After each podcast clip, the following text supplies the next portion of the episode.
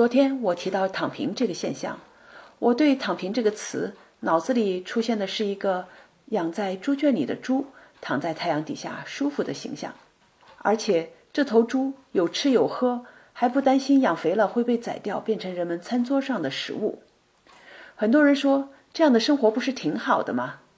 是的，这样的生活在短期内很快乐，但是我认为这样的人生没有意义，会感到空虚。没有价值。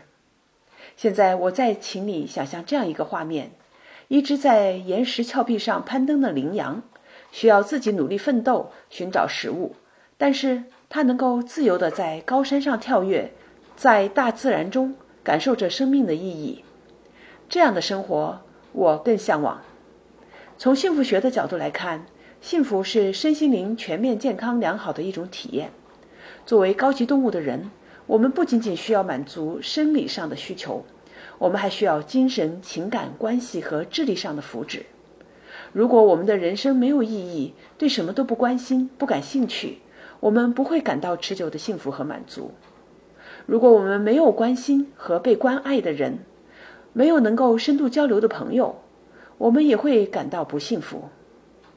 如果我们不用动脑子，对什么都不再好奇，不再学习新的东西，不再成长，不再感受酸甜苦辣，那我们作为人这种智慧的动物也会感到不满足。